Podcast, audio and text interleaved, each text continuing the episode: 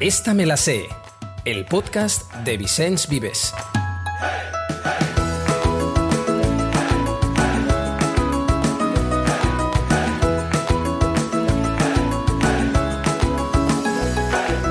Bienvenidos y bienvenidas a esta sesión de conocimiento de Comunidad Zoom, un proyecto excelente que vais a conocer de la mano de, su creador y a la vez del director líder del proyecto editorial de Vicens Vives, de Salvador, que enseguida os lo presentaré. Pero antes quería deciros que me hace especial ilusión poder compartir este tiempo con vosotros, con vosotras, porque más allá de conocer ciertos aspectos del proyecto que siempre serán relevantes, la verdad que poder conversar con Salvador, que a la vez es la voz del equipo, poder conocer claves más allá de lo que a veces explicamos de un proyecto editorial, me parece, incluso claves emocionales también, ¿eh? me parece como muy interesante poderos acercar esta experiencia profesional y vital que Salvador nos va a transmitir en nombre también de todo el equipo y tanta y tanta gente ¿no? que hay detrás de él. ¿no? Deciros que vamos a tener una sesión, espero que muy dinámica. Eh, tenemos unas preguntas eh, preparadas que habitualmente el profesorado, vosotros, vosotras, nos hacéis eh, recurrentemente y por lo tanto pensamos que os van a ayudar también a comprender mucho mejor y más en profundidad lo que es este proyecto Comunidad Zoom en primaria.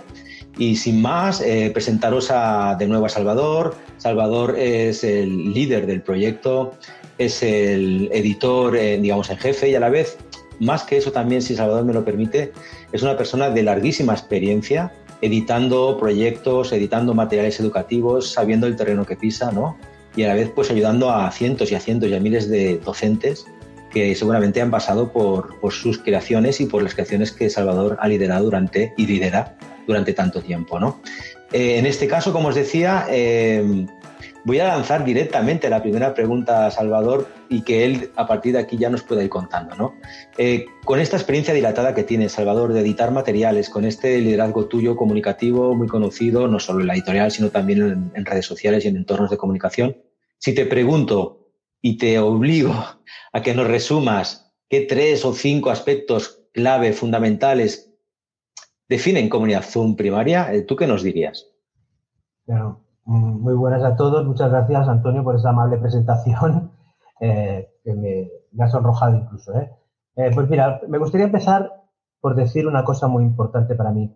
Mm, creo que llevo muchos años, llevo 31 años en el mundo de la edición de materiales didácticos y siempre había tenido un sueño, siempre había soñado, igual que alguien soñó con ir un día a la luna y al cabo de unos años se consiguiera la luna, pues yo siempre había tenido el sueño de hacer un material que respondiera a las necesidades reales de los docentes y de los alumnos en las aulas, en las diferentes aulas. Porque yo pensaba, ostras, esto, cada, cada aula es un mundo, cada centro es un mundo, no hay dos alumnos iguales, no hay dos docentes iguales, no hay dos necesidades iguales.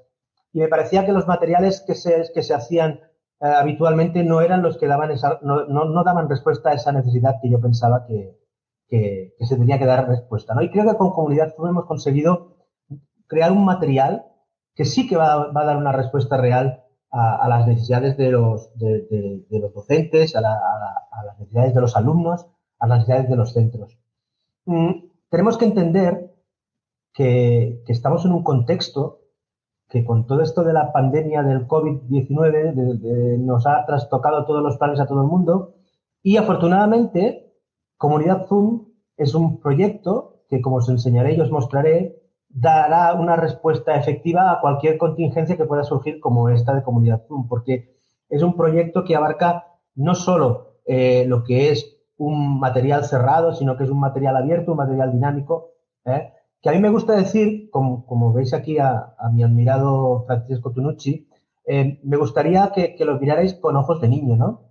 Es decir, que cuando miréis ese, ese material, no solo veáis un libro de papel o, un libro digital, que no veáis unas actividades, que veáis que es algo que va a ir mucho más allá, que va a dar muchísimo más juego, ¿vale? Que, tanto los docentes como los alumnos van a disfrutar con ello y vais a encontrar muchísimos tesoros que vamos a intentar ir descubriendo. Mm, para, entender, para entender eh, cuál es, cómo es el proyecto y por qué lo hemos hecho de la manera que lo hemos hecho, tenemos que entender también que los centros, las escuelas, el mundo está en una situación muy concreta. Estamos en un momento de cambio, estamos en un momento disruptivo. eh, estamos en un mundo eh, en conflicto, Antonio. Eh, acaba de, estallar hace nada una guerra en Ucrania. Mm, pues todo eso, tenemos que, entender que tenemos que hacer un material que se adapte a esas necesidades de la realidad, de, la espontaneidad del momento, ¿no? Cosa que los materiales tradicionales no lo hacían y creo que con Comunidad Zoom sí que podemos dar respuesta a esas necesidades. Mm, tenemos un mundo que tenemos un problema que lo tenemos que salvar, que tenemos que, trabajar para, para que las personas, para los alumnos, para que van a ser las personas, los ciudadanos del futuro, también, también son ciudadanos del presente, pero también van a ser los ciudadanos del futuro, pues para que tengan las capacidades para ayudar, para revertir el cambio climático. Tenemos que entender también que nuestros alumnos se van a encontrar en, en, una situación en la que dicen que, primero dicen que, muchas de las, de las, de las, de los trabajos, de las, de las labores a las que se van a dedicar en el futuro, ni tan siquiera están creadas. Pero es que además, además, se está produciendo, que se va a producir la automatización, la robotización de algunas de las tareas. Eso también nos, nos ayuda a, entender que no podemos enseñar lo mismo de siempre de la misma manera de siempre. En definitiva, estamos en un cambio paradigmático educativo y estamos en un momento de implantación de una nueva ley educativa. Que eso es muy, muy importante, Antonio. De acuerdo. Eh, Salvador, hay a veces, eh, yo veo que cuando se diseña un proyecto editorial de este calibre, eh, en realidad hay como arquitecturas invisibles, ¿no? Que, que, parecen que no están, pero que son fundamentales para que los cimientos del proyecto eh, tengan sentido, ¿no? Y cuando pienso en centros que, quieren, que, ven la oportunidad en implantar comunidad Zoom, por ejemplo, en el centro, es decir, para darle ese aspecto de coordinación a lo que es una programación, etcétera, eh, ¿tú qué, podrías decirnos de, esta arquitectura invisible que sería mm, las características que tiene Comunidad Zoom para que se adapte a un centro educativo más allá de lo que después hablemos de lo que puede hacer un docente en su aula? Pues sí, Antonio, mira, mm, eh, me gustaría eh, poner una metáfora, hacer una metáfora. Esto es lo mismo que, los teléfonos móviles. Uno coge un teléfono móvil y lo puede utilizar tocando un botón. De una manera muy intuitiva, una persona se siente cómoda delante de un teléfono móvil porque eh, toca un botón o dos botones y puede hacer una llamada, puede conectarse a Internet, puede escuchar un programa de radio, puede ver una serie de televisión con un móvil. Eso tocando dos botones. Pero la arquitectura o el, desarrollo, la estructura que hay por detrás de, ese teléfono es absolutamente compleja. Entonces, creo que algo así pasa en comunidad Zoom. La complejidad de la estructura, la coordinación entre las áreas, la coordinación entre las metodologías, la coordinación entre los distintos materiales que hay, está creada de tal manera que sea muy fácil, muy fácil para el docente su uso, que sea muy cómodo y sobre todo que sea también muy eh, didáctico y muy amable para el alumno. ¿Mm? En este sentido, me, encanta mm, introducir un, concepto que nosotros eh, en, este proyecto Comunidad Zoom nos gusta más hablar de libro de contexto que de libro de texto. ¿Por qué? Porque el libro de texto lo que hace es marcar una carretera única, un camino único en el cual no te puedes salir. Y eso creo que no es lo que necesitan las escuelas. Creo que, lo que necesitan es ese libro de contexto que lo que marca es un camino, pero con diferentes eh, desviaciones, diferentes desvíos, diferentes cruces, diferentes atajos, diferentes eh, maneras de llegar a los lugares para que no quede nadie fuera, para que todo el mundo eh, se, incluya en, el proyecto. por supuesto, también hay una cosa que, tenemos muy clara, y es que por ley eh, tenemos que hacer una, educación eh, competencial. Tenemos que, presentar eh, el aprendizaje a los alumnos de manera competencial. Lo primero que me gustaría aclarar es que, un aprendizaje competencial no es un aprendizaje vacío de contenidos. En Proyecto Zoom hay muchísimo contenido y muy bueno y de mucha calidad. Creo que es básico que haya ese contenido porque si no, por muy competencial que quiera ser uno, si no tiene bien mostrado su andamiaje mental y no tiene buenas, buenas bases de contenido, de saberes que habla ahora la 11, mm, difícilmente eh, se va a, poder ser uno competencial. Lo que sí que es muy importante que esa arquitectura invisible lleva siempre, siempre a una facilidad en el aprendizaje competencial de los alumnos, que tienen que aprender durante toda la vida. Esto es otra de las grandes diferencias de, los materiales que tenemos que hacer en el presente de los que hacíamos en el pasado. Un alumno actualmente necesita aprender a lo largo de toda su vida. ¿Por qué? Porque va a cambiar tanto su situación personal, laboral, vital, que va a tener que adaptarse a esos cambios. Y la única manera de hacerlo es que se le enseñe a aprender de forma autónoma a lo largo de toda su vida. Y aquí, eh, Comunidad Zoom, mm, creemos que, que, tiene ese aporte. Eh, bueno, en, este sentido también, Antonio, si me permites, eh, lo que hace Comunidad Zoom, lo que, lo que hemos hecho con este proyecto, es que eliminamos las barreras entre un material digital y un material de papel. Es un material híbrido. Por eso decía que era muy bueno en contextos de tipo de pandemia, etcétera, etcétera. Tenemos vídeos, tenemos audios, tenemos actividades autocorrectivas que las llamamos gimnasios, eh, tenemos un montón de materiales, tenemos eh, materiales de, evaluación digitales, tenemos un montón de, materiales que complementan a lo que es el libro de papel, pero que no solo lo complementan, sino que forman parte del proyecto. No es un complemento, es, es la totalidad de los materiales lo que, lo que forma el, producto. Por tanto, me gusta hablar de que hay una integración real de las TICs y el mundo digital en el material eh, de Zoom. Y para finalizar y para entendernos ya, para, me estoy alargando un poco en esta respuesta, Antonio, pero permíteme que... Sí, sí, por favor. así sea. Pero mm, creemos que en este momento es muy importante acompañar a los docentes en ese momento de innovación que nos estamos encontrando metodológica en, el mundo de la educación y nos gusta pensar que hemos hecho una apuesta por una innovación valiente, pero amable y real. Eso significa que eh, Proyecto Zoom posibilita el uso de muchísimas, eh, bueno, de unas, de unas cuantas metodologías, tampoco me gustaría decir muchísimas, sino de las justas y necesarias metodologías inductivas, que no nuevas metodologías, porque muchas de ellas se crearon antes de que Antonio y yo naciéramos, pero ahora es cuando se pueden, se pueden eh, implantar. Mm, y lo que queremos es acompañar a los docentes que quieren dar pasos para probar nuevas metodologías o que quieren implicar, eh, implantar nuevas metodologías. Flipped Classroom, ABP, rutinas y, y destrezas de pensamiento, Visual trabajo colaborativo, gamificación y sobre todo el trabajo en educación en valores, educación emocional, creatividad, por todo el tema de que tenemos que dotar a los alumnos del presente, que serán ciudadanos del futuro, de todos estos valores. A mí me gusta decir que estas metodologías, yo siempre las comparo como, como la ropa que tengo en el armario, ¿no? O sea, el proyecto Azul lo que hace es decirte, mira, en, en este material tú tienes la posibilidad de utilizar todas estas, eh, estas metodologías eh, en, este, en estas situaciones. Entonces, yo, por ejemplo, cuando me levanto por la mañana, lo primero que hago antes de vestirme es mirar qué tiempo va a hacer, si llueve, si hace frío, y en función de eso elijo una ropa u otra, ¿no? Pues en función de lo que yo quiero conseguir como docente eh, eh, en, el, objetivo educativo que tengo en esa sesión o en ese contenido de cómo lo quiero trabajar, Proyecto Azul lo que te hace es decirte, uy, aquí tienes un armario con unas cuantas diferentes posibilidades metodológicas. Utiliza o usa la que te vaya mejor.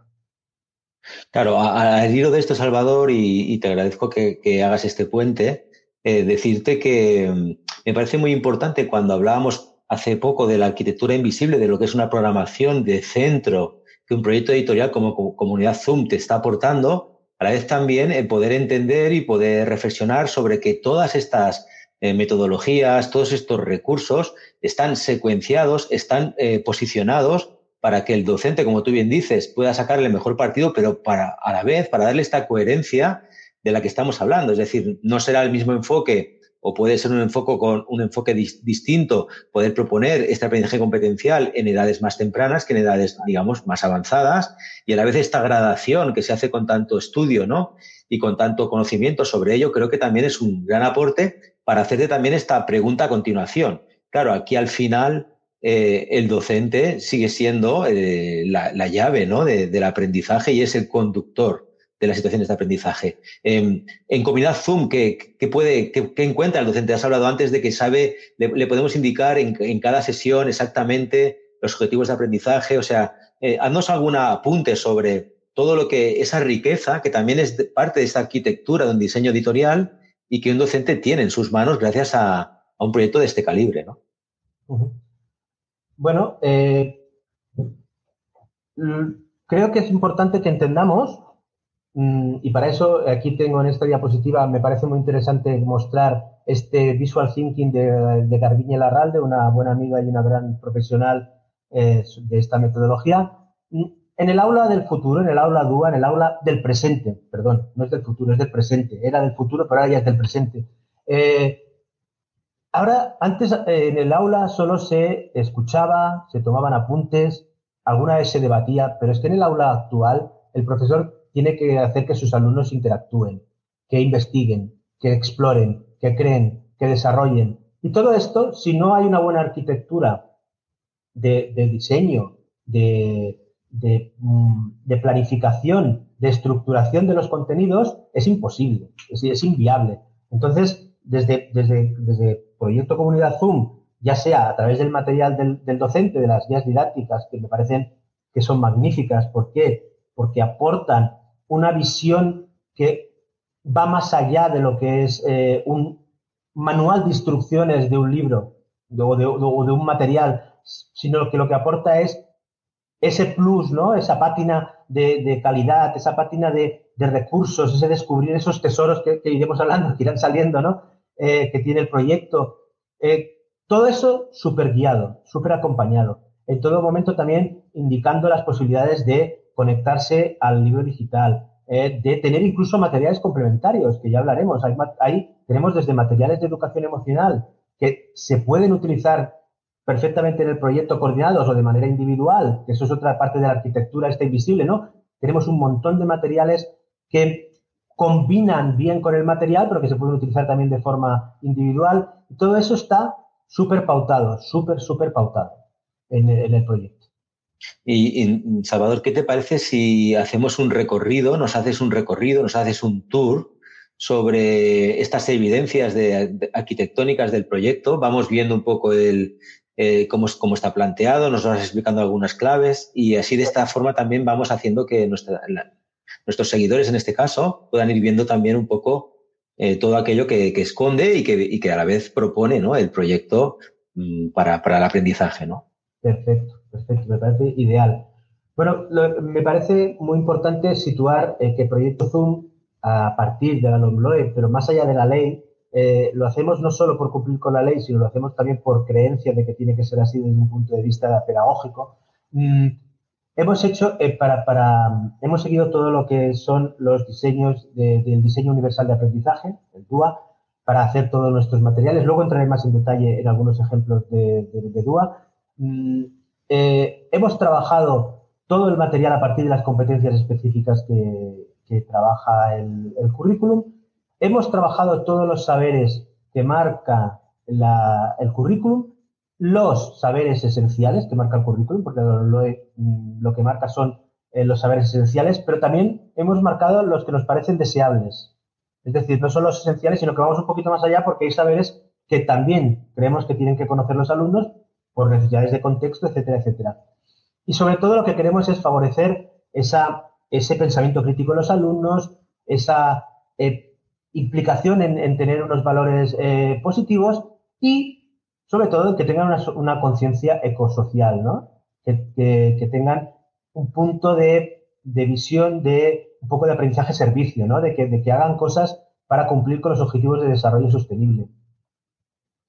Mm, por tanto, eso nos, nos, lleva a entender que Proyecto Zoom, que ahora entraré en detalles, ahora esto es, digamos, como una presentación más general, lo que me gusta decir de Proyecto Zoom es que es innovador, como hemos explicado, es amablemente innovador, es inclusivo porque está pensado con, con, diseño de aprendizaje universal, es competencial, ya lo he explicado, es sostenible, trabajamos a través de las ODS, es colaborativo, porque hacemos mucho trabajo en equipo de, forma colaborativa, no solo en equipo, el trabajo en equipo es otra cosa, el trabajo colaborativo, es muy respetuoso con la igualdad de género y la diversidad cultural.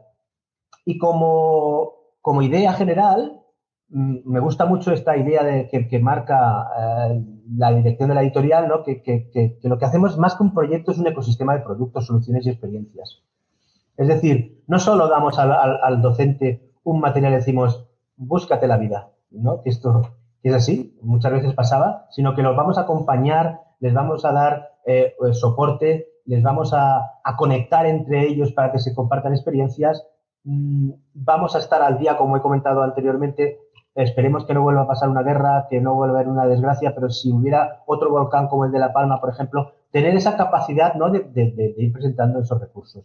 Y todo esto se concreta hay una serie de puntos claves del material, ¿no? de, digamos, de las páginas de, los libros. ¿no? me gusta que veáis esta, diapositiva que se llama El planeta azul. Este libro, esta, esta entrada de tema es una entrada del tema 4 de Matemáticas 5. Matemáticas 5 y se llama El planeta azul con un pequeño subtítulo que es las fracciones. Todo esto es porque eh, nos piden que eh, desde la ley, y, además estoy convencido de ello que tiene que ser así, el aprendizaje de los alumnos tiene que estar contextualizado. Entonces, no entramos a trabajar las fracciones de una manera abstracta, que el alumno no, pueda tener una, una, visión concreta de, esa situación o de la aplicación de, ese contenido o ese saber, ¿no? Eh, por tanto, lo que queremos es que esa, creemos que esa situación de aprendizaje lo que permite es que el alumno haga el aprendizaje más significativo, ¿no? que, sea capaz de entender el, saber, el contenido, la competencia en un contexto, que la sepa también aplicar. Y para, para ir más allá, eh, creemos que la línea argumental de nuestros materiales, de nuestros temas, siempre tienen que llevar a la resolución de un reto. Nos parece muy importante que los, alumnos sepan, eh, se lo, indicamos al, principio de, un tema, siempre les indicamos qué retos van a tener que enfrentar una vez han trabajado todas las competencias y todos los contenidos de ese tema. Eso creo que es un hilo argumental muy importante para que los alumnos en todo momento estén eh, pendientes de aprender cosas para su aplicación, no para su memorización y su posterior eh, Cierto perdón, ¿eh? su posterior, eh, no, es que me sale una palabra. Sí, reproducción, su posterior reproducción. Reproducción, eh, sí, pero es que me salía a los contenidos. Sí, sí, sí, sí, ¿vale? ¿Y por qué? Porque muchas veces se ha, se, ha, aprendido así, ¿no? A, memorizamos de una manera bulímica los contenidos para hacerlos en un test, en un examen, y esos contenidos al cabo de muy poco tiempo se olvidan. Y eso creemos que no es así. Entonces, al contextualizar el aprendizaje y plantear un reto, creemos que ese aprendizaje va a ser mucho más significativo, mucho más perdurable en el tiempo. Me nos parece muy interesante marcar esto. Entonces, eh, en todas las áreas, en todas las áreas de, todos los materiales de Proyecto Zoom, la estructura de las entradas es así, hay una gran imagen, un pequeño índice de los contenidos que se van a trabajar, una situación, ¿no? un contexto situacional, eh, el reto y, una pequeña, no tan pequeña, eh, mm, muestra de cómo tendría que ser una rutina de pensamiento, ¿no? Les hacemos pensar, les hacemos interesarse por un tema y les hacemos reflexionar. Y esto es una estructura que se va repitiendo continuamente en, Zoom. Si te parece, Antonio, sigo con el desarrollo. Sí, sí, además veo, veo que, también Salvador se sitúan, eh, digamos, un, indicador hacia los ODS, es decir, hay, hay también este planteamiento visible eh, y que va a ser crítico para los niños y niñas que hoy hacen primaria, ¿no? Y que tú estás eh, explicando, y que estas, estas entradas, digamos, a estos retos de pensamiento y de trabajo y de aprendizaje no dejan de situar y de acercar que son retos que la humanidad ha, convenido, ¿no? Eh, y que ha sintetizado en estos ODS. Efectivamente. Mira, hay una cosa que me parece muy importante. Em, la mayoría de los proyectos editoriales que, no de, nuestra editorial, de Vicens Vives, están publicitándose diciendo que son materiales que van a cambiar el mundo. Y yo le digo que se equivocan. Un material didáctico no va a cambiar el mundo. Como dijo Pablo Freire, un material didáctico va a cambiar a las personas que van a cambiar el mundo. ¿Vale? Entonces, es un matiz, pero es muy importante. ¿Por, el, ¿Por qué? Porque todo el aprendizaje que vamos a plantear tiene este punto ecosocial, ¿no? Le indicamos que ODS se está trabajando, pero tiene ese punto emocional tiene ese punto de aprendizaje de servicio, tiene ese punto de que tú vas a tener que hacer cosas, depende de ti. No, no porque trabajes una ODS o porque sepas que el mundo está mal, el mundo se va a solucionar. No vamos a cambiar el mundo, vamos a cambiar a las personas que van a cambiar el mundo. Y eso me parece que, comunidad Zoom eh, es un aporte muy, muy importante y que creo que es muy significativo. Creo que, que da una pátina muy importante. Entonces, para proseguir un poco con, las características de, los contenidos de Proyecto Zoom, bueno, es importantísimo que sepáis que en cada una de, las, de los apartados de, los, de, los, de, de cualquier área, de cualquier, eh, de cualquier libro, de cualquier página del, libro, encontraréis siempre la competencia específica del área que se trabaja. Porque trabajamos por competencias. Se presentan contenidos, pero desde una perspectiva competencial. Lo que he comentado antes de que trabajamos los saberes esenciales y los saberes deseables. Y muy importante, a lo largo del tema, se van dando pistas, se van dando eh, pequeñas muestras de qué es lo que vas a necesitar para resolver el reto final. ¿Mm? Eso es muy importante, que no se pierde el, la... Sí, por lo tanto hay, una inducción gamificada también en el propio planteamiento. Tienes que estar buscando esas pistas que de alguna forma te van a llevar a poder plantear un reto ¿no? adecuado. Efectivamente, y eso te va a indicar de que ese contenido es un contenido importante. Esto de alguna manera es como una, como una llamada de alerta al alumno, decir, ojo, lo voy a necesitar para luego hacer el reto. Es una manera de, centrar la atención en unos contenidos muy importantes. Y esto, eh, bueno, pues creo que es una aportación de, de, Proyecto Comunidad Zoom que, marca un punto diferencial con otros posibles proyectos eh, de la competencia o, de, otro, de, otra manera de hacer, de enseñar, ¿no? Me parece que es una manera de, ir diciéndole al alumno, mm, aquí está lo importante, ¿no? De una manera amable y de una manera mm, siempre didáctica, es lo que decimos, ¿no? esa manera de utilizar el móvil, ¿no? Que solo tocas dos botones, pues esto es lo mismo. Parece que estás tocando una tecla, que es esa pista que parece nada, una etiqueta en un libro, pero que tiene un fondo eh, muy importante. Eh, permíteme que haga un... Bueno, no, lo haré luego, perdón, perdón, esto lo, haré luego. Entonces, una vez presentados todos los contenidos y todos los, eh, todas las competencias importantes del tema, todas las, de lo que los alumnos tienen que trabajar, lo que hacemos es, llegamos a la resolución del reto. En la resolución del reto, lo que hacemos es de, el 99%, permitiendo el 98% de los retos son de trabajo colaborativo y están vinculados a los ODS. Hay algunos que son individuales y no están vinculados a ODS, pero son una minoría. Mm, y lo que aquí le, que le pedimos a los alumnos es, muy bien, una vez has trabajado todo lo que has trabajado, es si eres capaz de, resolver el reto que te planteábamos inicialmente, ¿no? A ver si todo aquello que has aprendido te sirve para algo, ¿no? Lo sabes aplicar en un contexto determinado. Es contextualizar el aprendizaje, qué importante, y personalizar el aprendizaje, que luego, ya luego entraremos, ¿no? En estos retos eh, vamos a encontrar múltiples recursos, no solo en estos retos, sino en todo el material, vamos a encontrar recursos multimedia, enlaces web, vídeos, vídeos en todos los temas hechos expresamente para este proyecto, no son vídeos cogidos de internet, sino que son vídeos elaborados por nosotros, claro. bajo nuestra la supervisión de nuestro equipo, eh, revisando los contenidos y, revisando didácticamente y pedagógicamente si están al nivel de los alumnos, etcétera. Es decir, que son vídeos creados específicamente por nosotros. No son y además es un contenido, un contenido crítico, tal y como estamos hablando últimamente, del tema de la alfabetización informacional y del rigor necesario en las fuentes para poder tomar posición crítica sobre aquello que sucede. Y creo que es una gran aportación para, para, para, resolver el reto para, o para hacer muchas actividades el alumno va a tener que, va a tener muchas eh, diversas fuentes. Tiene, que va a tener que conectarse a Internet, va a tener que revisar un vídeo, va a tener que escuchar un audio o, o otra, otra parte importante es, es una competencia que, que, ahora se ha añadido con la LOMLOE, que es el tema de la competencia plurilingüe. En esta misma página hay un pequeño artículo en inglés. ¿no? ¿Cómo vamos a ir introduciendo eh, documentos, vídeos sencillos para que los alumnos utilicen las diferentes eh, lenguas, los diferentes idiomas que conocen para extraer contenido importante de, aprendizaje. ¿no? Y eso nos parece eh, que es, cumple perfectamente con, el tema LOMLOE.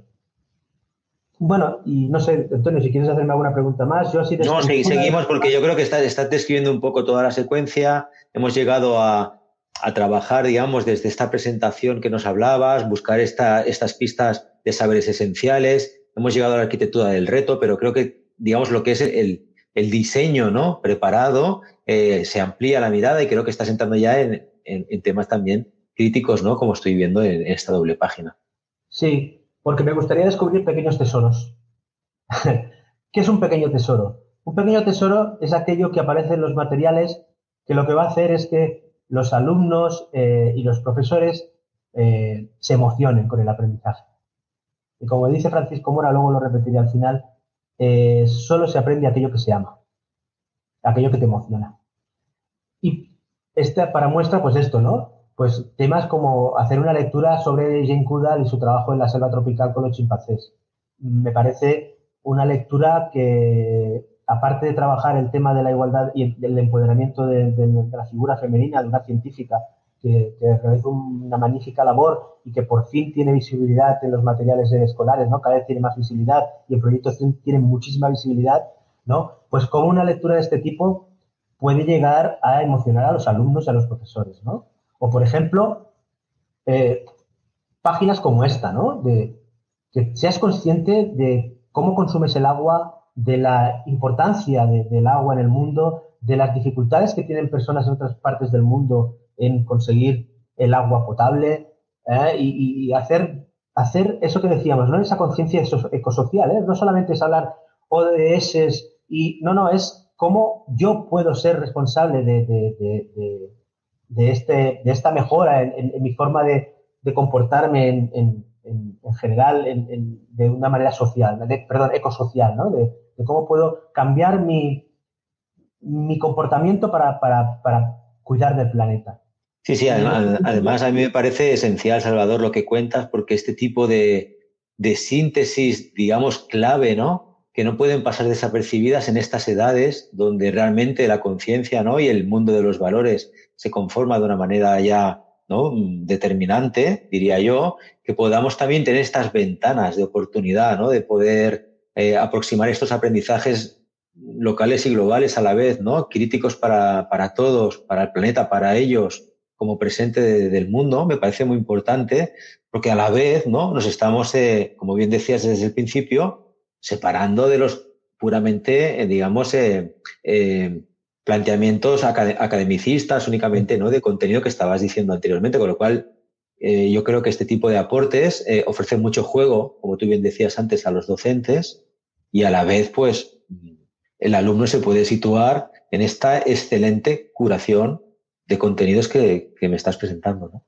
Sí, sí, porque fíjate, por ejemplo, eh, hasta qué punto llegamos ¿no? en, este tipo de, de, trabajo ecosocial, que por ejemplo, ahora recuerdo así de memoria, de perdonad que no os pueda citar el tema ni, la página del libro, pero sí que os puedo comentar, por ejemplo, que uno de los retos eh, que planteamos a los alumnos en el libro de, conocimiento del medio es que sean capaces de plantear al, centro, plantear a la dirección de su centro escolar, eh, que, los alumnos puedan llegar a ser embajadores de las tres R's de reciclaje. ¿Eh? ¿Cómo, los implicamos en el cambio incluso de, la realidad escolar? ¿no? ¿Cómo, ellos, ¿Cómo hacemos, cómo los guiamos para que ellos sean protagonistas del cambio? ¿no? Que me parece importantísimo. Me importantísimo. Pequeños tesoros, pequeños tesoros, pues que tenemos actividades STEM, eh, en, los libros de, conocimiento del medio. Mm, ¿Por qué son importantes? Pues porque los contenidos STEM o STEAM, perdón, he dicho STEM, pero en realidad nosotros añadimos la A de arte también, eh, eh, lo que hacen es intentar que los alumnos y especialmente las alumnas visualicen y tengan un conocimiento de, este tipo de, este tipo de contenidos y de este tipo de competencias, ¿no? De que sean capaces de, eh, descubrir las posibilidades que tienen eh, en este tipo de...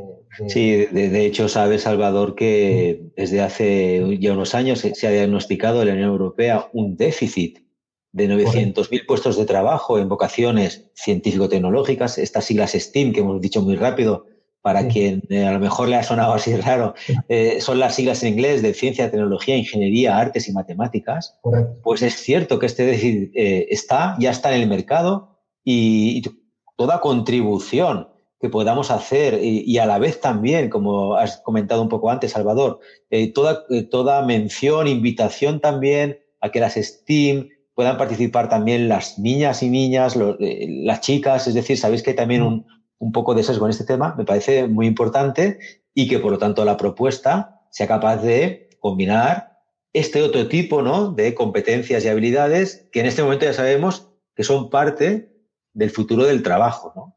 Sí, sí, efectivamente.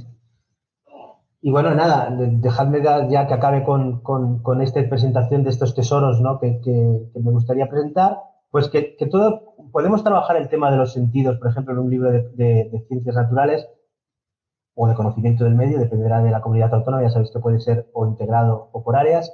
Eh, lo que le hacemos es, muy bien, ya sabes cómo son los sentidos, pero ¿cómo tienes que cuidar todos esos sentidos? ¿no? Siempre esa, esa visión práctica, ¿no? esa visión de, de, un aprendizaje que va a servir para alguna cosa. Y luego también está eh, en la página de al lado esta mentalidad, esta mentalidad maker, ¿no? esta mentalidad de que vamos a hacer que los alumnos hagan cosas, de que construyan, que, que elaboren productos, que hagan un coche a propulsión, que sean capaces de elaborar una marioneta, que sean capaces de desmontar una linterna, que sean capaces de hacer un circuito eléctrico. Pues toda esa mentalidad eh, Steam, eh, ah, perdón, Steam, perdón, eh, Baker, creo que, es muy importante. Creo que, tiene, que, también tiene que ver mucho con las Steam y esto que dice Salvador de estimular la curiosidad permanentemente para poderte motivar, ¿no? Para ayudar al docente a poder motivar a sus alumnos, por lo tanto, ¿no? Para provocar aprendizaje, como bien estabas diciendo, competencial, que sea útil, que se pueda usar. Me parece también muy súper bien, o sea, muy acertado que esto exista y que realmente lo intentamos también así la labor actual de un docente, ¿no? Y todo esto, Antonio, recordando que el nivel de los contenidos que presentamos no es bajo, es un nivel adecuado, un nivel, diría que incluso alto de contenido, es decir, no se puede ser competencial sin tener conocimientos, que es una cosa que me gusta mucho remarcar, ¿no? Porque hay mucha gente que, que, considera que si se es competencial no se trabaja en contenidos. me parece un error enorme, enorme. Sí, sí, totalmente de acuerdo contigo. ¿Tienes más, más ejemplos, más imágenes? ¿Quieres hacer alguna aportación sobre, por, ejemplo, las áreas lingüísticas o matemáticas? me gustaría hacer un inciso en el tema, en un tema clave, en un tema que me parece fundamental, que es el tema de la evaluación. me, la, tenía guardada, Salvador, esta pregunta, pero ya la sacas tú, pues. Pues sí, sí. parece, acabamos con la evaluación. Vamos por aquí y, luego entramos en más me, parece, me parece muy importante que entendamos que desde Comunidad Zoom el tema de la evaluación es, fundamental.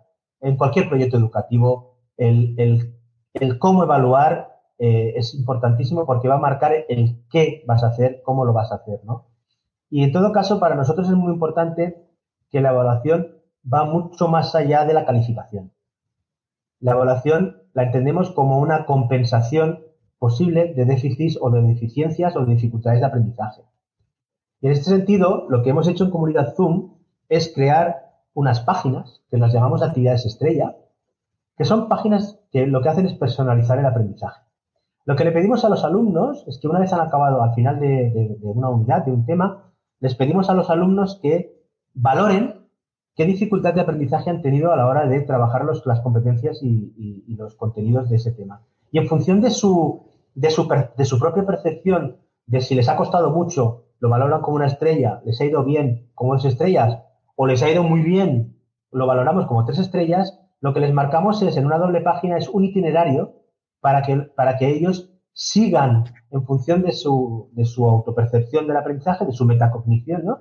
sean capaces de hacer, de, reforzar el aprendizaje o de ampliar el aprendizaje. Porque los alumnos que han dicho que les ha ido muy bien, que son los alumnos de, altas capacidades, ¿no? Eh, siempre son los grandes, los grandes olvidados. Y, tenemos que entender que cuando un alumno tiene capacidad para aprender más, pues es muy importante que, aprenda más allá. En este sentido, estas páginas me parecen una aportación fundamental del proyecto Comunidad Zoom, igual que me parece una, una aportación fundamental eh, eh, el, programa informático de, evaluación que tenemos competencial, que es muy completo y ayudará muchísimo a los docentes a, evaluar de forma competencial. Y va es, mira, cuando hablamos de arquitectura invisible, ¿no?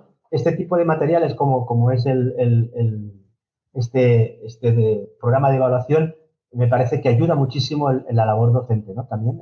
Sí, sabes, Salvador, que, este programa de evaluación, le estamos llamando Sistema de Evaluación Vicens Vives, es una herramienta tecnológica integrada en el corazón de, nuestro, de nuestros entornos digitales. esta es la gran pregunta, una de las grandes preguntas ¿no? que cualquier docente, cualquier eh, director, directora de centro se hace cuando, cuando escucha o puede ver una presentación como esta. ¿no? En realidad, trabajar competencialmente, es posible que todos hayamos tenido aproximaciones en el aula diversas, desde el mundo ABP, el mundo APS que tú hablabas antes, el mundo de los retos, etcétera, pero evaluar la competencia realmente se, convierte en el quid de la cuestión, ¿no? Es decir, cómo podemos evaluar competencialmente cuando hemos sido todos entrenados, como alumnos nosotros y muchos eh, docentes en ejercicio, desde eh, el aprendizaje de los contenidos. ¿no? Entonces, en este sentido, eh, volver a, reincidir un poco en tu, en tu planteamiento. Es decir, la idea de que la arquitectura del diseño ¿no? del proyecto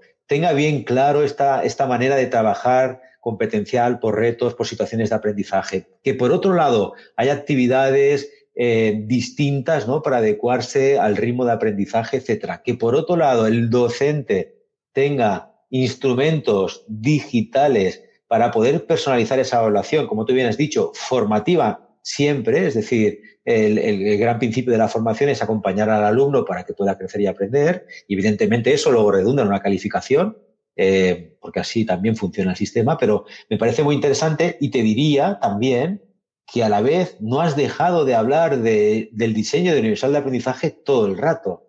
Estás hablando continuamente de percepciones eh, diferentes, complementarias, para buscar este grado de aproximación en los planteamientos, en la evaluación, pero desde el principio. O sea, que diría que uno de los temas grandes que estás desarrollando continuamente es cómo se está aplicando el diseño universal de aprendizaje en todo el proyecto. Y fíjate, fíjate que incluso vamos un poquito más allá en este tema del diseño universal de aprendizaje porque una de las aportaciones que, es novedad en Comunidad Zoom es que estos vídeos que hemos comentado que, hay en todos los temas, los estamos subtitulados, van a estar subtitulados, están subtitulados, eh, con la posibilidad de activar los subtítulos o no para algunos alumnos que puedan tener eh, dificultades auditivas.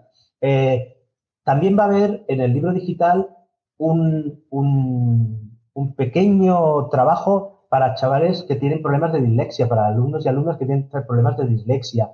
Todos estos temas de, diseño universal de aprendizaje los estamos cuidando en Comunidad Zoom de una manera, me parece, como nunca, yo personalmente no lo había visto nunca en un proyecto educativo. Eh, creemos que, nos hemos tomado muy en serio de que nadie puede quedar al margen de, la educación y que para eso necesitan un material que sea muy flexible, que sea eh, muy, integrador, Sí, sí, yo ya sabes que soy un amante de los diseños pedagógicos eh, lo he dicho en varias ocasiones, tanto en privado como en público, lo digo otra vez hoy, ¿no? Eh, para mí el hecho de, tener este tipo de diseños, de poderlos tocar, ¿no? de poderlos aplicar, de poder aprender de ellos, a la vez de poder poner ¿no? de tu propia cosecha cuando estás en el aula, por supuesto, me parecen experiencias, digamos, de didácticas muy necesarias para poder completar ¿no? tus objetivos educativos. Y por lo tanto, por ahí ya lo sabes que, que, para mí me parecen realmente eh, obras, pequeñas obras de la didáctica del arte, es decir, pero desde el arte entendido como la belleza, ¿no? Por otro lado, te quería decir, pero claro, el proyecto Zoom, ¿no? Además, eh, perdón, comunidad Zoom, además, eh, tiene muchos más componentes. Es decir, hemos hecho el repaso un poco, si me permites, del propósito. Ese propósito se desencadena, has dicho, en un ecosistema de productos, soluciones y experiencias. Hemos hecho una parte, o hemos recorrido una parte de este ecosistema, pero tengo entendido, Salvador, de que este ecosistema, cuando hemos también hablado de esta herramienta crítica de la evaluación competencial que está imbrincada en nuestro proyecto, continúa, ¿no? A ver si puedes eh, darnos más detalles del ecosistema, eh, de, más, de más piezas del ecosistema. Pues mira, muy rápidamente, porque esta sería una parte un poco descriptiva y creo que, que en todo caso es un poco catálogo, ¿no? Entonces, para que podamos entender. Eh, Comunidad Zoom tiene materiales para el alumno. En todas las áreas hay un libro del alumno. Mm, mm, casi siempre trimestralizado, eh, excepto en algunas áreas. Eh, en, conocimiento del medio es monovolumen, el resto es trimestralizado. Y siempre va acompañado de un cuaderno de prácticas. De un cuaderno de prácticas. Siempre es el libro del alumno y el cuaderno de prácticas. Esto sería lo que es la oferta del alumno. Eh, luego hay ofertas complementarias como pueden ser unas lecturas competenciales, unas matemáticas competenciales, que siempre son materiales complementarios a Proyecto Zoom, que están coordinados con Proyecto Zoom, pero que no son indispensables para, elaborar, para, trabajar de una manera eh, completa los contenidos de Proyecto Zoom, sino que son complementos. Y todo esto de manera también está dentro de esa arquitectura, todo esto en la guía didáctica también está eh, bien, bien relacionado. Luego hay material para el aula, eh, tenemos materiales, eh, vamos, para todos los cursos de gamificación. Eh, son, para primero, segundo y tercero, son cajas mm, con, juegos creados expresamente para, comunidad Zoom. eh, que trabajan contenidos coordinados con los contenidos que se trabajan en los trimestres de, todas las áreas. Tenemos también láminas murales.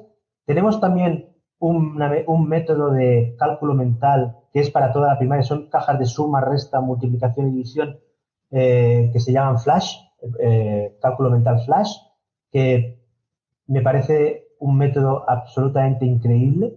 Eh, no sé si es muy conocido o poco conocido, pero os invito a conocerlo porque me parece que es absolutamente increíble cómo se trabaja el tema del cálculo mental eh, a lo largo de toda la primaria. Los alumnos que utilizan este método acaban teniendo una capacidad de cálculo mental increíble.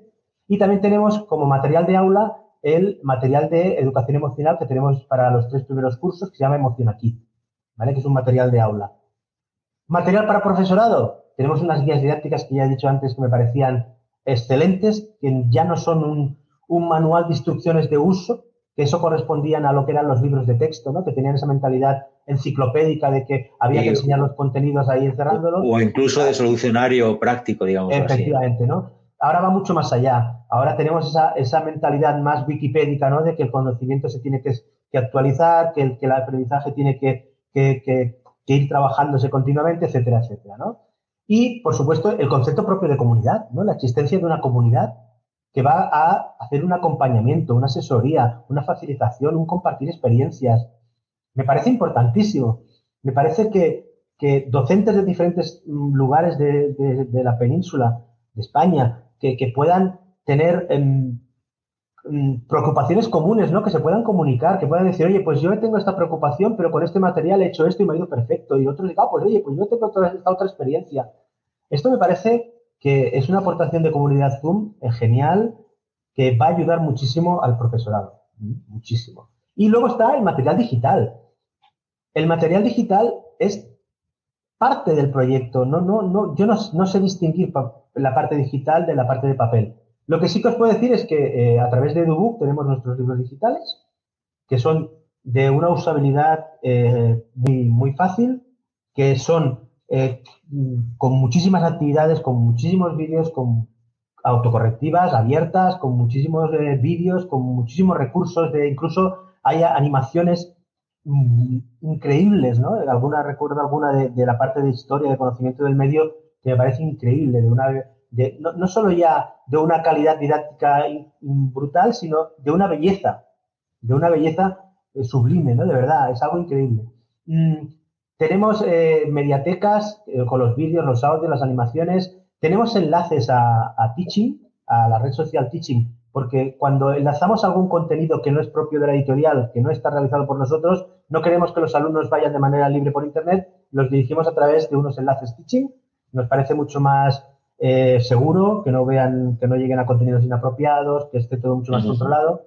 Y, por ejemplo, en las áreas lingüísticas tenemos biblioteca en la nube. ¿Qué es la biblioteca en la nube? Los alumnos leen el libro, leen en papel, pero actualmente leen casi tanto en pantalla como en papel. Y los, los mecanismos que se utilizan para la lectura en pantalla o la lectura en, en, papel son distintos. Son distintos. Entonces nos parece importantísimo, pues eso, pues que a partir, en todos los temas, aparte del, del, de la lectura en papel, haya también una lectura distinta en pantalla, en la nube, una biblioteca en la nube. Luego también tenemos... No, creo que, creo que es importante que, todos eh, entendamos y que ayudemos a educar a esta generación, ¿no? que se ha encontrado las pantallas al nacer, de que las pantallas también son, eh, digamos, un, un, factor de aprendizaje, no solo es un factor de juego o de distracción, entonces todo entrenamiento que contribuya al aprendizaje, evidentemente los diferentes soportes con sus distintas características, me parece bueno porque así no asociamos siempre que pantalla es jugar en el sentido ocio a ver qué pasa, sino que también pantalla es pues poderme eh, eso disfrutar de una lectura eh, o, de una experiencia realmente que aporte más. ¿eh? Bueno, y cierro paréntesis, me, parece interesante apuntalar también esta, esta idea. ¿no? Pues yo creo que con esto, Antonio, ya hemos hecho un recorrido de lo que son los materiales complementarios del, del proyecto, una visión, digamos, un poco simplificada o rápida, de, pero bueno, que al menos sirve para, para situar, situar un poco la, la, cantidad de materiales que tenemos, siempre entendiendo lo que, lo que digo desde el principio.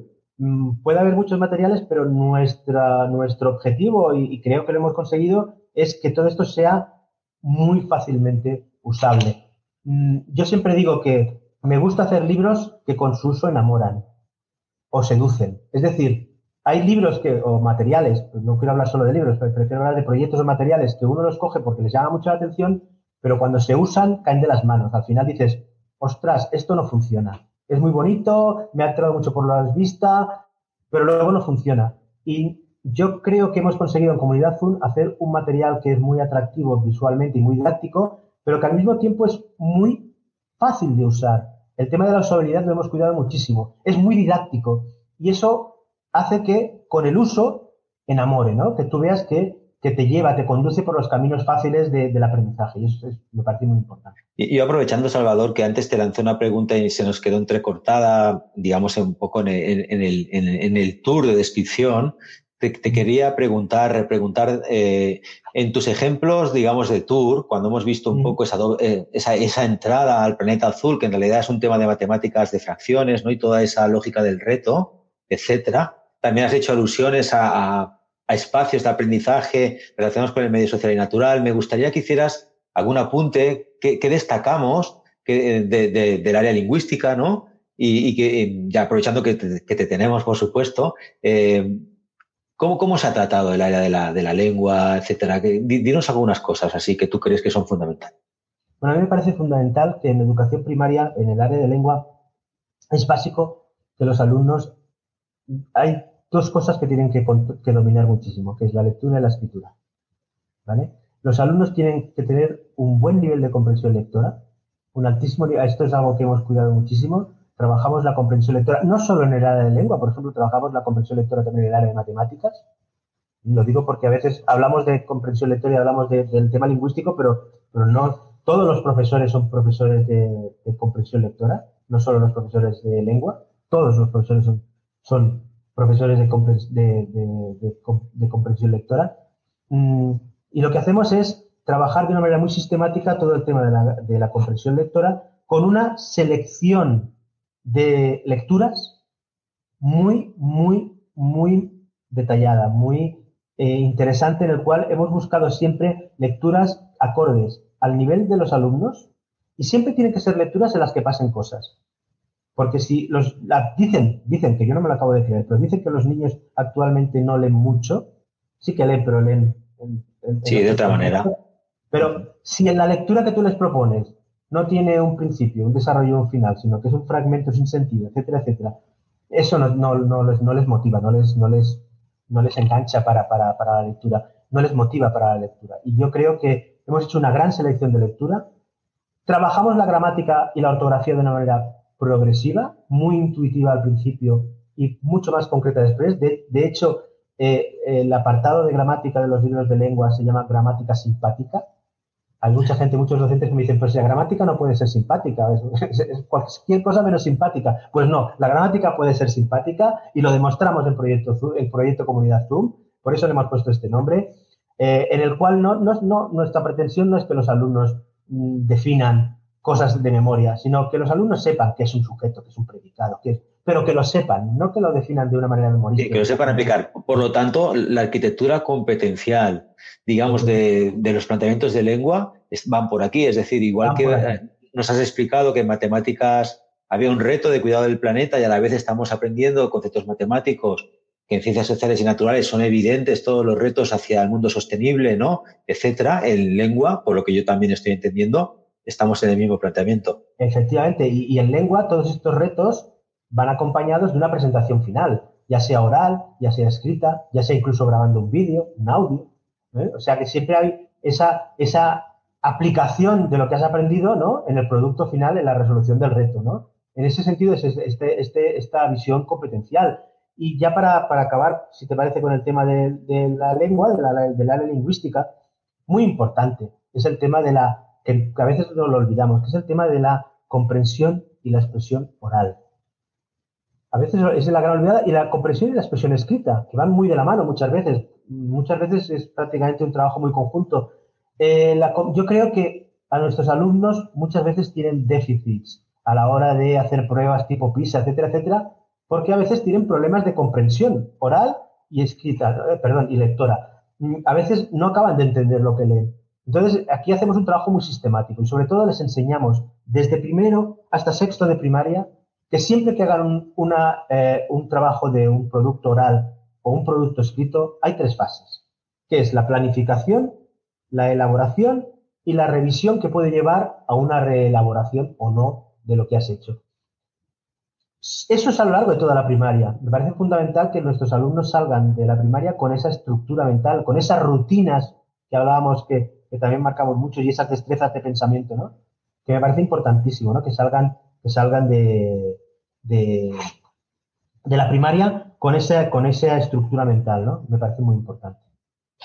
Tengo otra pregunta para ti que me gustaría que nos hicieras una reflexión. De los últimos años, vamos a decir la última década, quizás la última década, eh, han, irrumpido en el mercado eh, métodos de innovación matemática, ¿no? Algunos del mundo de asiáticos, otros eh, norteamericanos, canadienses, bueno, de, todo tipo, españoles también, por supuesto. pero cuando has, explicado un poco tanto el enfoque del área de matemáticas como has explicado que en el ecosistema de comunidad Zoom hay recursos manipulativos, evidentemente has hablado de las tarjetas o del, programa Flash, etcétera. Em, ¿Tú qué piensas? Eh, eh, ¿cómo, están orientadas estas matemáticas de comunidad Zoom y que no tienen nada que, digamos, que envidiar a cualquier otra metodología supuestamente innovadora que pueda venir, digamos, de, fuera o, de otro, o de otras cocinas, digamos así? Bueno, yo, yo lo que creo que, que lo que nosotros conseguimos con, con, con nuestra con nuestras matemáticas es un equilibrio entre lo que es el trabajo manipulativo y lo que es el trabajo reflexivo. Yo creo que la, matemática tiene una doble realidad. Tiene una realidad inevitable que es la realidad de las rutinas.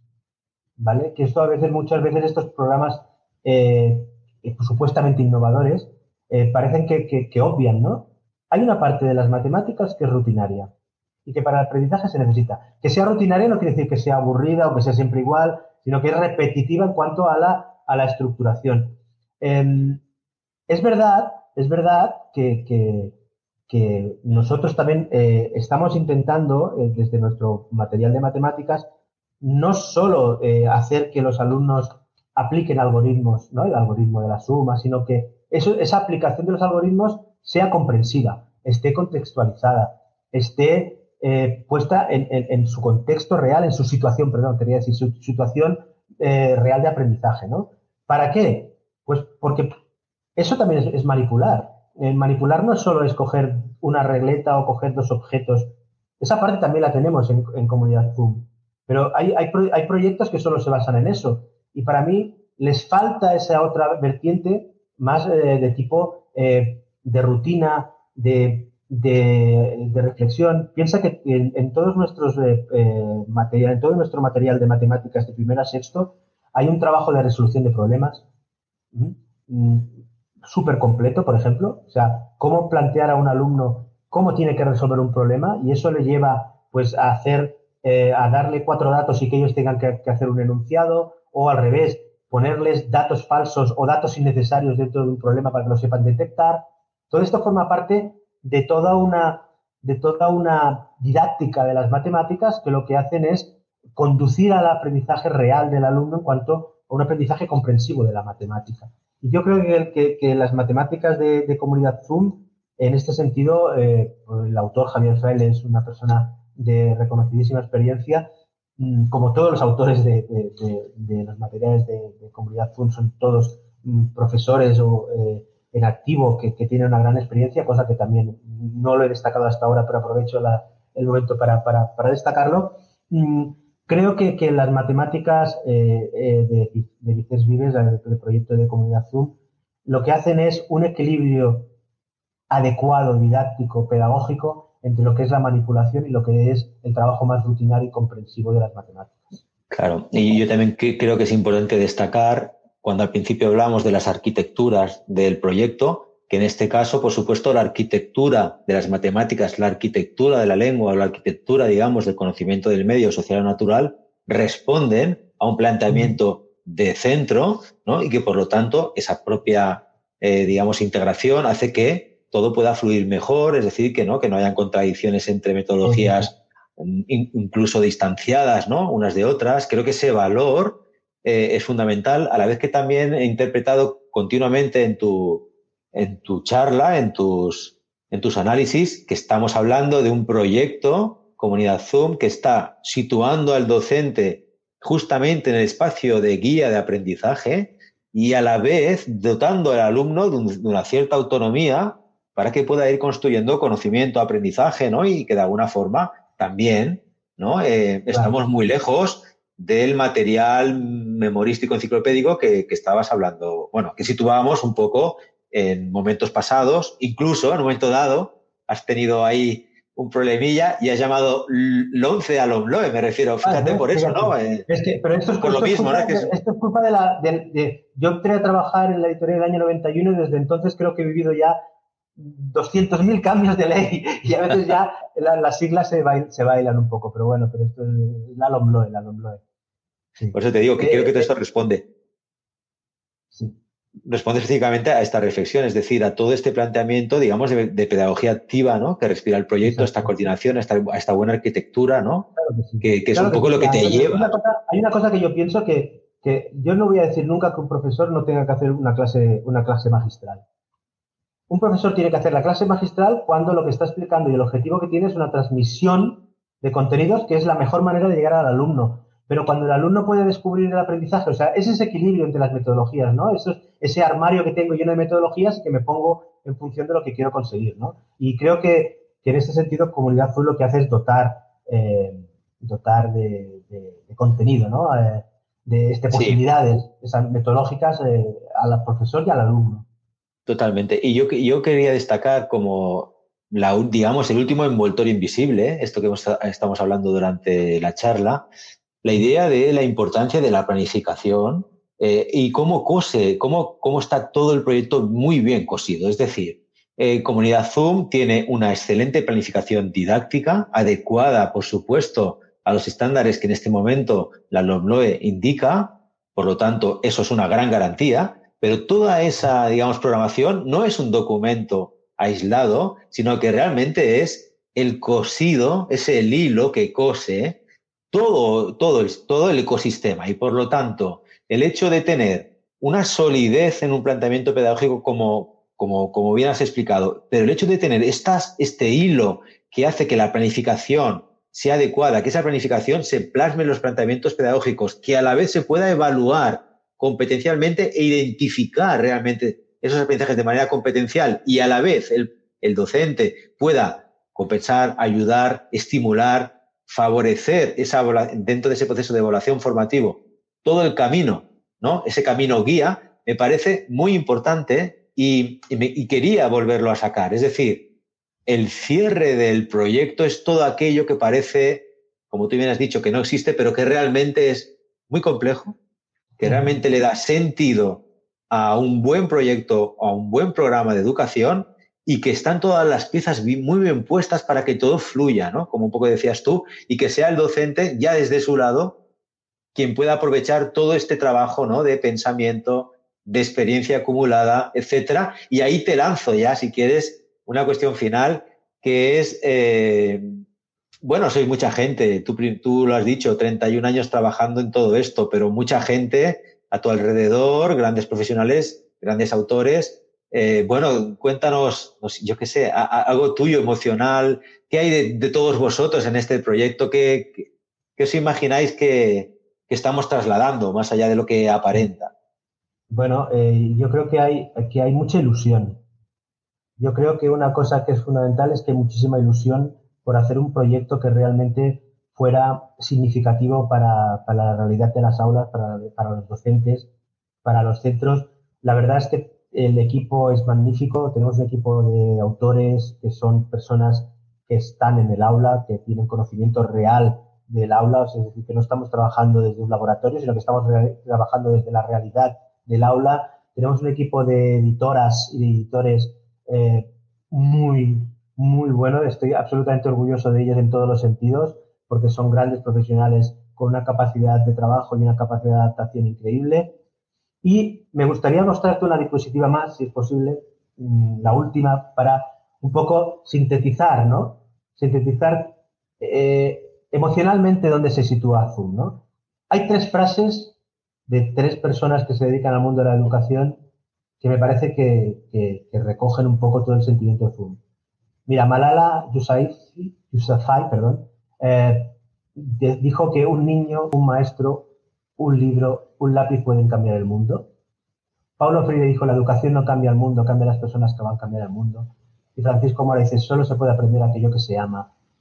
Y hemos creado Proyecto Zoom, los autores, los editores, todas las personas que están involucradas en el proyecto editorial, lo hemos creado teniendo muy presente estas tres frases, que me parece que recogen y sintetizan de una manera em, con, emoción, ¿no? con, sentimiento, un poco recogen en la, conclusión final de, cómo es y por qué es así el proyecto Comunidad Pues Salvador, eh, gracias. No se puede acabar mejor, digamos, nuestra charla un poco de, análisis y, de presentación, de tour, ¿no? Sobre el proyecto Comunidad Zoom. La verdad es que yo he disfrutado mucho conversando contigo. Me parece que, hay un gran espacio, ¿no? Para, para utilizar eh, este, este proyecto, para, para poder transferirlo, ¿no?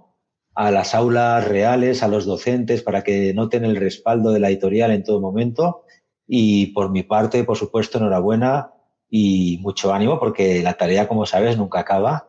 Y en ese sentido, pues eh, seguro que estáis eh, trabajando muchísimo en, en, continuar esta senda. Yo, yo, lo que deseo es que cuando estos materiales lleguen a los docentes en los distintos centros, pues que sean capaces de mirarlos, de analizarlos, de compararlos sin ningún miedo con, con quien quieran y donde quieran. Y espero que realmente les guste y que cuando los utilicen vean realmente que lo que hemos dicho en esta, en esta, en esta conversación es real y, que les va a servir para hacer más fácil su labor y más fácil el aprendizaje de los alumnos y alumnas. Muy bien, para cualquier persona, gracias a ti Salvador, que quiera ponerse en contacto con nosotros, eh, tenemos un correo habilitado para cualquier duda, siempre estamos disponibles, también evidentemente por nuestros delegados eh, que os visitan, etcétera. Cualquier comentario, por favor, hacérnoslo llegar, estaremos encantados de poder responder y por lo tanto daros las gracias a todos y todas los que nos veáis eh, este vídeo o fragmentos de este vídeo y mucho ánimo, por supuesto, porque como siempre decimos, la sociedad pasa por las manos de vosotros, de vosotras, de los docentes y es la mejor labor, la más bonita que yo también comparto eh, que podemos hacer entre todos. O sea que enhorabuena y hasta pronto. Hasta pronto.